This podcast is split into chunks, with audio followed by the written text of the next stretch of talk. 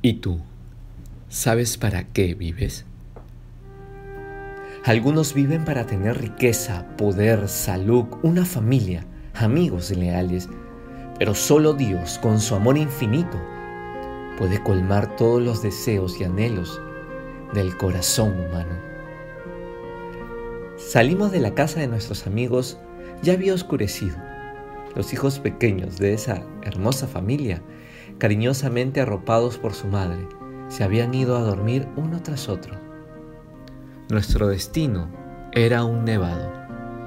Iniciada la noche, empezó la escalada para poder transitar a plena luz del sol por la zona más peligrosa.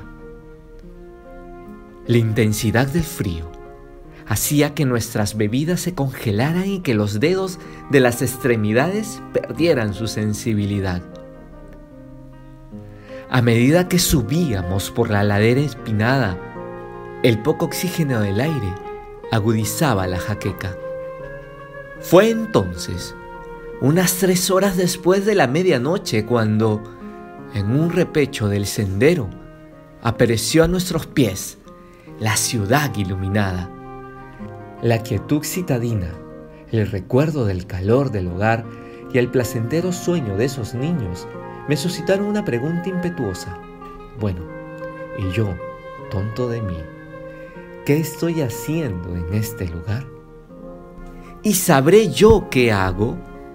No en la penumbra de un helado volcán, sino en la vida. Soy producto del azar, un resultante biológico, algo casual. ¿Tiene mi vida alguna dirección, algún plan, algún propósito?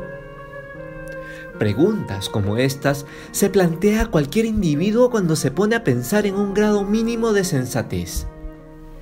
Y son preguntas que muchas veces se quedan sin respuesta, con la actitud desalentada de quien las considera imposibles de resolver. Otras veces, la respuesta es limitada, temporal y por ello insuficiente para la solución del enigma. Recuerdo, por ejemplo, el caso de un muchacho que vivía en una ciudad que no era la suya, al que pregunté, ¿y tú sabes para qué vives? Para irme a Machu Picchu, fue su respuesta. Otros quizás dirán que viven para llegar a ser alguien en la vida, o para formar una familia, o para ser felices. ¿Y tú sabes para qué vives?